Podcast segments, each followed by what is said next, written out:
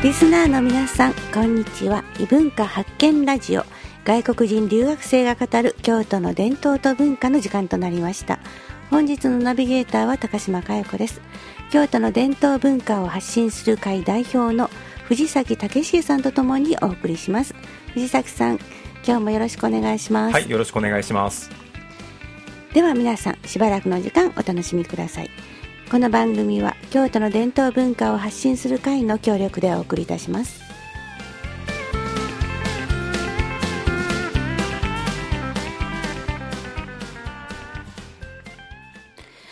さて藤崎さん、はい。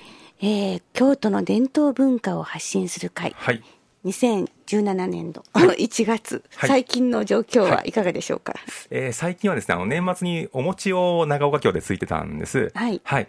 であのたくさん留学生の方も来ていただいたんですけど、えー年を明けてからはちょっと今お休みをしているところでして。そうでしたか。はい。はい、会としての活動ではないんですけども、まあ私個人としてあの実は苗町商店街であの着物のイベントをやってまいりました。あどんなイベントなんですか？はい、あのー高田古門屋高田勝というあのー会社さんがありまして、あのここの方はあのー NHK の朝の連ドラのあの朝が来たとかですね、はい。あのマッサンとか。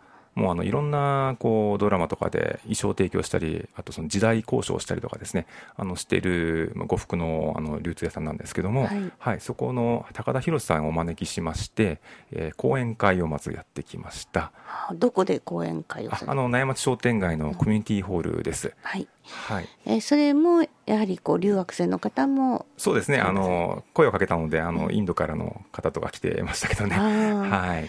最近ね京都の街あのーまあ、観光客のええ方が多いと思うんですけども、ええ。いろんなこう着物を着てね、はい。いろんな国の方が歩いてらっしゃるそうですね。そうですね。あのいろんなスタイルの着物にもね、いろいろあるもんだなって。はい。で、まあ僕らなんかもね、あの、たまにイベントで、あの、時代衣装を着たりとかして、えあの、街を歩いたりすることはあるんですけども、こう、普段いざ着ようとなると、こうこんな着方したら怒られるよなとか、うん。あのなんか TP 割ってないんちゃうかとか、うん。すごい気にすることが多くてですね、あのでまあもともと物もす持ってないのであんまり、うん。結局着れなくて終わっちゃうことが非常に多いんですよね。うん。はい、でまあそんなところもあのでもねもっと着ていきたいし増やしていきたいんでどうしたらいいですかねみたいなこともちょっと投げかけてみたんですけども、うん。あの着物を、はい。えっと、できるだけあの気軽に着てほしいっていう思いと、ええ。それからやっぱり最低限これはやっぱり知ってほしいなというええええ。え思いもありますよね。はい。そうなんですよ。そそういう話も出ました。はい。なんで、あの、高田さんにはもう着物の歴史からずっとこうね、あの、おっしゃってたのが、あの、こういうきちっとしたような着物の着方っていうのは、ここ100年の話だと。うんで、着物の歴史紐解いていくと、まあ、昔はこう、あの、割とだらっと着ててですね、うんうんうんそれは、あの、いろんな、あの、古文書とか、あの、うん絵図とか、そんなのから引っ張り出してくるんですけど、あの、で、緩く着るルーズフィットが標準だったらしいんですよね。うんだけどまあこのように着るようになったのは100年なのであのまあそんなにほどけなければいいよぐらいの形でも、うん。あの昔は着てたしいいんじゃないかなっていうのとですね。うん。あともう一つはあのあの、まあ、これ呉服屋さんがおっしゃってたんですけどもあの今のようなこう着方を作ってきたのは呉服屋やと。あ、そうなんですか。はい知らなかった。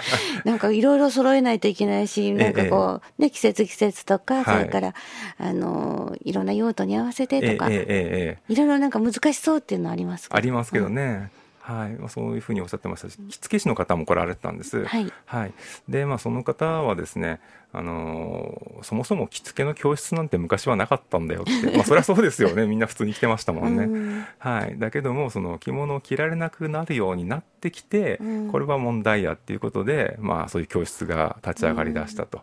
はい、だからまあ教室なんでしっかりやりますけど、うん。あのそうじゃないあの着方っていうのもあのあってもいいんじゃないの？そこはやっぱり TPO だねっていうお話を伺いました。うんじゃあ、あの、えー留学生の方も、はいあの、初めてでしょうかね、こう、着られる機会、ええええええあの、なんか感想とかありましたでしょうかね？えっと、まずすごい喜びますね。うんはい。あと、あの、驚くのが、あの、長さ調整ができるんだっていう。あ あれはなかなかのもんですよね。なかなかの技術ですよね。私も着物を買うときに、それが一番ね、はい、体型が変わっても、はい、年代がね、変わっても大丈夫っていうのは、ええ、母の着物も着れるしそうですよね。うん。あのね、おはしょりしてお瓶どこに入れるんですよね。それは画期的という画期的って言ったらおかしいですけど、はい、あの海外にあまりないあまりないと、はい、はい、あのもう一つおっしゃっていたのがあのなんか疾患っていう役割を呉服さんがやってるようでまあ、手直しすることができるんですって、うん、であの着物ってあの例えばこう中に縫い付けてあったりとか切らない基本的に切らないで、うん、あの中に織り込んで縫い付けてあったりするので、うん、あ実はこう子供用の七五三のね、うん、あの洋服をあの代変わって自分の息子にも着てたけどちょっとちっちゃいなとかいう時に直してもらいに行くと、その服そのものの中に、あの折りたたまってこうキレが隠れてるらしいんですよ、だからいついくらでも直せますよみたいなことを教わったとか、うん、そんなエピソードもありましたね。そういうなんかこう昔ながらの知恵が、はい、あのなんかちゃんとこう備ね、あのそこに込められているという。そうですね、本当代々こう受け継いできたこう文化なんでしょうね。うん、なんかこうその着物文化はあの、まあ、とにかく生地を大事にして、はい、最後の最後まで使い切るというね。はい、ええええ、そうですよね。あのもう古くなってもまたほどいて別のものに作り直したりとかしますもんね。うんもういよいよお布団にしたりそれからお座布団にしてしたり、はい、最後の最後また違う用途でね使うこともあるので、はい、え。ー、うん。ね、そういうこともちょっとこう体験された。そうですね。その他には何かありますか、はい、最近そうですね。えー、最近やったことですか？あの伝統文化じゃないんですけど、はい、あの CD を出しました。それ私もねお聞きしました。今日ね、はい、お聞きできるのかなと思ったら今日ははい、ちょっとあの売り切れになってしまったので、はい、次回またを。ぜひ。はい。いえ、このミュージックブレイクでお聞きいただこうと 思っていたんですけど、はい、ダメで。じゃあ、あの、今日の曲は、あミュージックブレイクの曲は違う曲ですね。そうですね。あの、僕はあの、アイルランド音楽をやってるんですけど、まあ、今日はあのイギリス音楽をアメリカのジャズマンが、はい、えー、演奏した、えー、ジョン・コルトレーンの「グリーンスリーブス」お聴きください。はいあのー、も我々やってるバンドもモンガっていうバンドでして、はい、あのアイルランド音楽メインでやっております、うん、CD はタイトルは「12」というタイトルでファーストアルバムになるので、うん、またあのぜひ次持っていきたいと思います、はい、そうですね。2月の時にぜひねよろしくお願いします、はい。そして、えーと、今後の予定もいろいろ考えていらっしゃるんですね。そうですね。あの次は2月の25日のイベントになるんですけども、えー、今度は生け花をします。生け花。はい。あのちょうどあのひな祭りの桃の節句の前なので、はい、はい、桃をあの生けて家庭で飾ってみましょうというコンセプトでですね、はい、あの、まあ、地域に、あの、桃の植樹をしている桃山プロジェクトという団体がありまして、これ、あの、先日の京都景観賞っていうイベントでも、あの優秀賞いただいたんですけども。おめでとうございます。ありがとうございます。あの藤崎さんやってらっしゃいます、ね、あ、そうですね。はい。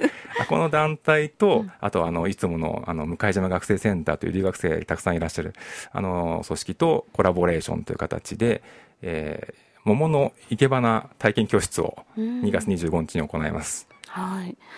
これは、えっ、ー、と、お申し込みとかはどんな感じですか、はい、えっ、ー、と、会場の関係上ですね、先着25名ぐらいなんですけど、はい、あのー、我々、あの、伏見留学生サポートクラブとか、モーガンプロジェクトとか、あの、世界の、あの、京都の伝統文化を発信する会とか、うん、ホームページに載っておりますので、はい、こちらをご覧いただければと思います。はい。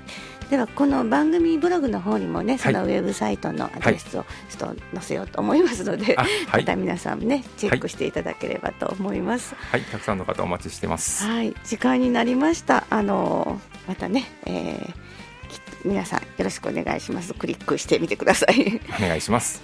はいえー、京都の伝統文化を発信する会代表の藤崎武史さんとともにお送りしました。えー、ちょっとね時間になってしまいましたがまた次回もよろしくお願いします。この番組は京都の伝統文化を発信する会の協力でお送りしました。今日はありがとうございました。ありがとうございました。